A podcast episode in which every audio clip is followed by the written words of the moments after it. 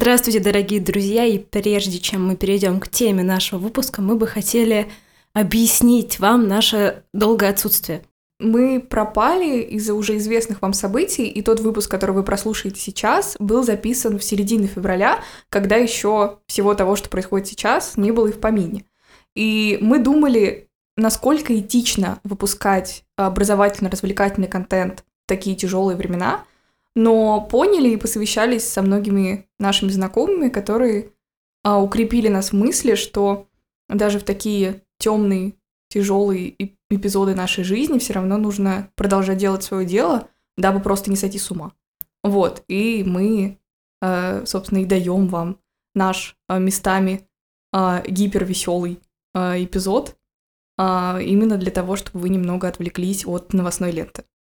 Привет, я Полина. А я Ксюша. На двоих у нас 197 баллов на ЕГЭ по литературе и 0 нервных клеток, потому что мы студентки журфака МГУ. Мы создали подкаст «Антагонистки ЕГЭ», чтобы пояснить вам за произведение. У нас очень часто не совпадают мнения, но мы задолбались спорить без зрителей, поэтому мы будем придираться друг к другу, чтобы к вам не придрались эксперты. Дорогие друзья, доставайте свои счеты, машинки для денег, кошельки, потому что сегодня мы будем говорить о деньгах. То есть о главном мошеннике Русской литературы, литературы. литературы 19 века, о Павле Ивановиче Чичикове. Я даже достала свою свинью-копилку, чтобы немножко потрясти ей и сделать спецэффект, но мне запретили, потому что у нас матриархат. Да, и мы не разоряемся на дешевые спецэффекты. Мы вообще да, на спецэффекты вообще не, не разоряемся. Что такое меня булит в этом подкасте. Что удивительно, самую свою русскую поэму Гоголь написал за рубежом в Италии. И вообще считается, что это такая лицемерная штука, потому что все такие классные русские произведения наши писатели и поэты почему-то пишут за границей. Но я бы сказала, что с за этим расстоянием их любовь и трезвый взгляд на Россию еще больше увеличивается, и, как говорил Есенин, большое видится на расстоянии, когда кипит морская гладь, корабль в плачевном состоянии. Да, отсылка к нашему предыдущему выпуску. Вот как я все подвязала, вот какая я молодец. Спасибо Полине за отсылку к нашему предыдущему подкасту. Да, вот как я хорошо все подвязала. А, к слову, ничего общего поэма Гоголя не имеет с произведением итальянского драматурга средневековья Данте, итальянского поэта средневековья Данте. Э, я имею в виду божественную комедию, которая также была, планировалась написаться в трех частях, и говорят, что Гоголь тоже планировал мертвые души написать в трех частях. Однако он не ориентировался на Данте. Но школьные учителя литературы аргументируют это тем, что Гоголь хотел провести Чичикова по трем частям этой самой комедии э, Данте, да, то есть от чистилища рай. Но нужно понять, что Гоголь был православным, и ни о каком чистилище в православии речи не идет. Да, три тома это просто стандартный стандартный объем произведения, это логично. Например, мы же не придираемся к «Войне и миру», у которой четыре тома. Ну, я бы так не сказала, на самом деле, что здесь речь идет о том, что это просто стандартно три тома. Я бы сказала, что Гоголь изначально дает вот эту всю историю про вот эту чернуху, которую мы видим в первом томе, но тем не менее она уже заканчивается тем, то есть первый том заканчивается тем, что уже не, не ад, уже есть какая-то идея про возрождение, потому что в конце нам дается определение э, и описание, в общем, этой птицы тройки, которая, естественно, не адская. Там описание о том, что Россия немножко сбилась с пути, но как бы, может быть, еще вернется. Поэтому здесь совершенно не, не ад и не призыв к тому, что следующий том будет посвящен аду. Да, но сегодня мы хотим не углубиться в анализ всего произведения и не углубиться именно в историческую подоплеку всего произведения, мы хотим поговорить о том аспекте, который затрагивается меньше всего. Мы хотим вам разъяснить, в чем же была суть аферы Чичикова, которая положена в сюжет всего произведения. Итак, действие происходит в эпоху крепостного права, когда э, крепостные крестьяне являются такой же собственностью помещиков, как и корова, как и дом, как и любой предмет их быта. И, соответственно, за него они платят, за них они платят налоги ровно так же, как мы платим за воду, за газ и за все остальное. Но э, все-таки крестьяне это живые люди, и в какой-то момент они умирали. Да, и, собственно, Чичиков наживался на том, что эти самые крестьяне умирали, и когда умирают э, крестьяне, их записывают в ревизскую сказку. То есть был такой специальный налоговый документ, э, который не так часто, в общем, составлялся раз в 5-6 лет, когда, в общем, этому самому помещику захочется это сделать. Он записывал в ревизскую сказку ревизские души, то есть мертвые души.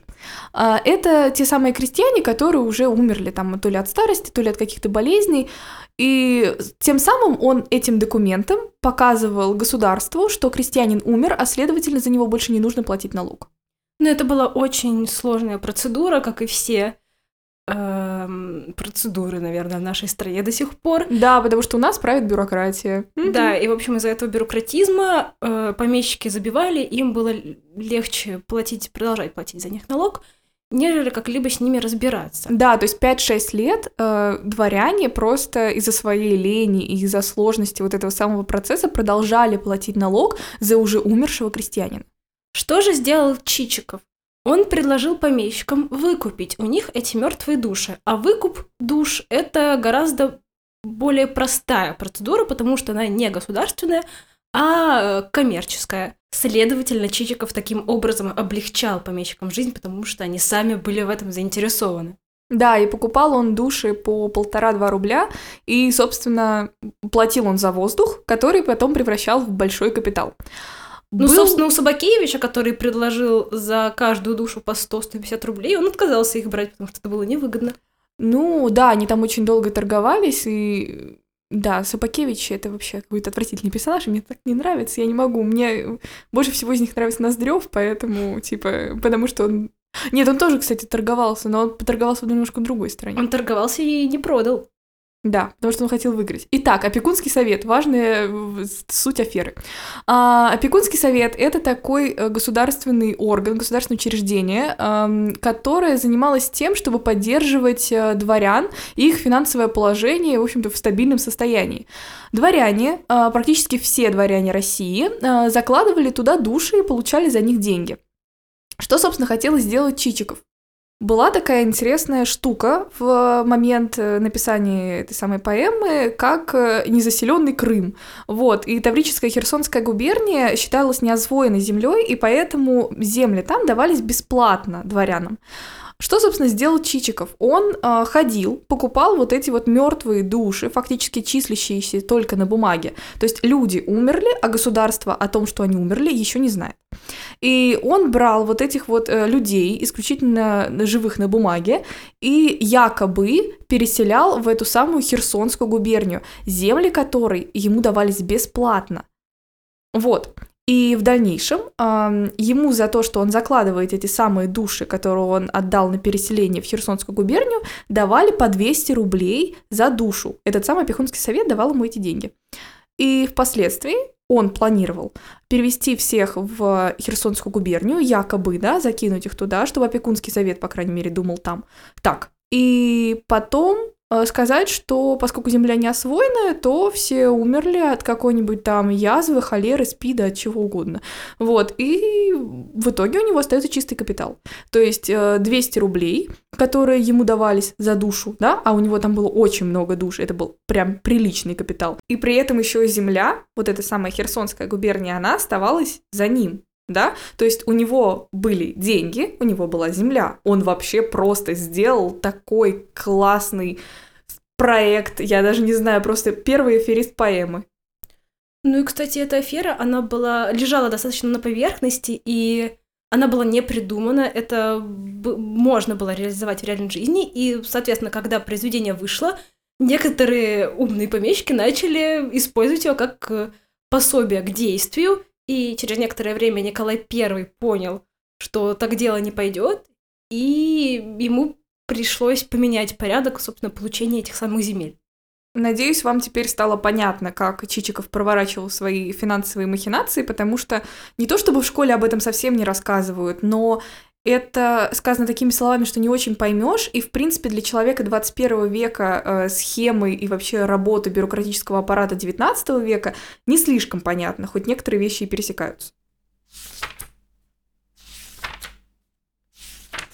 Но, как мы знаем, э, писатели похожи на своих героев, поэтому с изданием этого самого произведения и с тем, какую аферу провернул тут Гоголь, тоже есть маленькая история. Естественно, произведение с названием Мертвые души цензуру пройти не могло. Да, потому что мы все еще в крестьянской стране, и как бы никаких мертвых душ тут быть не может. Э, и вместе с тем Гоголю очень не повезло с цензором, который прям настоятельно был против публикации этого произведения. Но затем цензор сменился на более мягкого, и было предложено поменять название произведения на э, «Похождение Чичикова». Ну, естественно, это Гоголя не устраивал, и, собственно, что же он сделал? Гоголь согласился на название поэмы «Похождение Чичикова» или «Мертвые души», но сказал, что будет рисовать обложку самостоятельно. И тут Гоголь проворачивает свою маленькую аферу. Он э, рисует такую очень красивую, интересную обложку, где маленькими буквами пишет «Похождение Чичикова», потом «или», «Мертвые души», такими огромными размашистыми буквами, и потом большими буквами «Поэма». И, в принципе, из-за того, что Гоголь жил в Италии, он вдохновлялся очень э, вот этой всей итальянской культурой, и, конечно, она отразилась на том, как он оформил свою обложку. Он э, нарисовал на ней маленькие черепа, которые составляли такой очень красивый, причудливый узор. Откуда он это взял? Рядом с домом, где жил Гоголь в Риме, располагался э, собор, где было такое Короче, это была очень интересная достопримечательность, где э, кости умерших монахов этого, этого монастыря, этой церкви сделали в виде таких арабесков по, э, по стенам и по потолку церкви. То есть можно было зайти и посмотреть на э, реально умерших, служивших здесь монахов. И эти кости были не просто так выложены в какой-то непонятной последовательности, а они прям составляли такой причудливый красивый узор, и я думаю, что э, именно этим вдохновлялся Гоголь, потому что есть подтверждающие документы, что э, Гоголь посещал эту самую церковь и наверняка размещал свои черепа не просто так. Естественно, название это было не единственное, что не, ус- не устроило цензоров. Э, забавный факт, не устроила их цена, которую Гоголь назвал для выкупа мертвых душ, и э, центры предлагали увеличить стоимость. Да, и вообще в, в целом они считали, что поскольку это русская христианская душа, что она такие, Гоголь. Да, они такие копейки стоить не может. И вообще обратите внимание на то, какие на самом деле перед нами персонажи. Кто же на самом деле та самая мертвая душа, о которой пишет э, Гоголь? На самом деле эти мертвые души и есть те, кто их продают, то есть помещики. Еще раз вот обратимся к уже упомянутому нами эпизоду, когда Собакевич э, торгуется с Чичиковым и разговаривает о своих крестьянах так, как будто бы они до сих пор живы. То есть э, Собакевич требует от э, Чичикова каких-то невероятных денег, потому что он считает, что это до сих пор как бы живые люди. А что, собственно, мы из этого можем увидеть? Какой итог? Э, эти самые прекрасные представители дворянства, это и есть те самые мертвые души, потому что ни один живой человек, он не может продавать другого живого человека. То есть это настолько не по-христиански, настолько не по э, не по-людски, что на самом деле эти самые дворяне и есть мертвые души, хотя они их продают. Кто же еще мертвая душа в этом произведении? Гоголь в одном из письме, э, в одном из писем своему другу говорит о том, что он пишет поэму о всей России. Следовательно, мы можем сделать вывод, что вся Россия здесь мертвая. То есть у нас мертвые крестьяне, которые действительно мертвые, у нас мертвые дворяне, которые продают людей, да, то есть насколько же это страшно на самом деле, если подумать, то есть люди продают других людей, у нас настоящее рабство. И, собственно, это и есть представители России в тот момент. В XIX веке в основном самые основные сословия и были дворянство и крестьянство. И, собственно, Хомяков, современник Гоголя, говорил о том, что по-настоящему русский человек может быть рабом, в том смысле, что рабом Божьим, но никогда не может быть рабовладельцем. И поэтому те дворяне, которые у нас представлены, это не то чтобы русские, не русские люди по крови, но это не истинные граждане своей России. Самом начале произведения у нас э, идет описание двух мужиков, которые стоят на дороге и смотрят на бричку, в которой едет Чичиков, и рассуждают о колесе, этой самой брички. И один из них говорит, спрашивает, доедет ли она до Москвы, и второй говорит, что нет, но до Казани вот типа... А, до Москвы доедет, а до Казани не доедет. Что можем сделать, какой вывод мы можем сделать из э, этого эпизода? О том, что бричка, в которой находится Чичиков, и которой запряжена птица Трой, как Ксения Сергеевна, ваш любимый образ. Эм... Да, я просто считаю, что этот образ, образ настолько обмусолен в различных учебников, что про него просто нет смысла говорить. А мне так нравится мусолить его дальше. Ну, мусольте. Я оставлю. Так вот, э, это самая запряженная в бричку птица Тройка, которая олицетворяет всю Россию, немножко сбилась с пути, но в этой бричке есть кривое колесо, которое не доедет до Казани. А следовательно, это его мошенническая схема и кривой путь России не продлится дальше Москвы то есть не углубиться вглубь России. А это как бы важная мысль, дорогие друзья, запомните ее.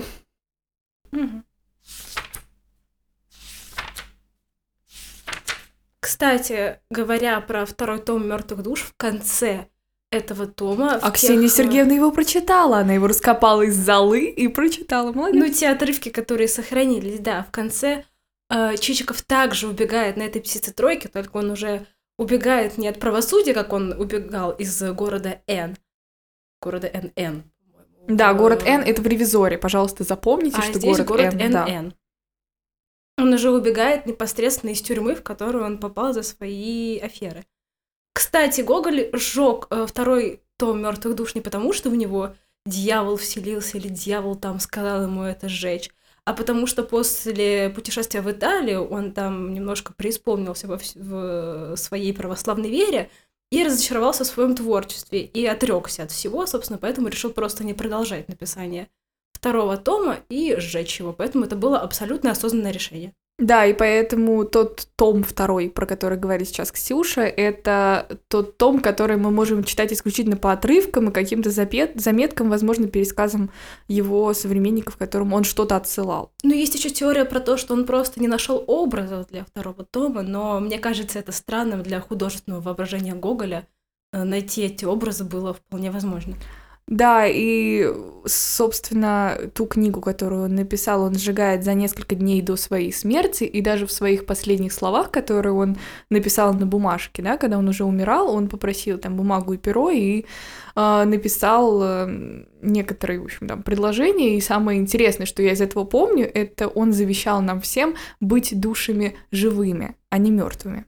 На этом я хочу закончить наш сегодняшний подкаст и скажу вам, что будьте душами живыми, а не мертвыми, а самое главное здоровыми и умными. Поэтому учите ЕГЭ, Подписывайтесь на нас во всех возможных платформах, где нас можно слушать. Ставьте нам лайки, пишите комментарии, потому что мы все читаем, на все пытаемся ответить, и нам будет супер приятно от этого.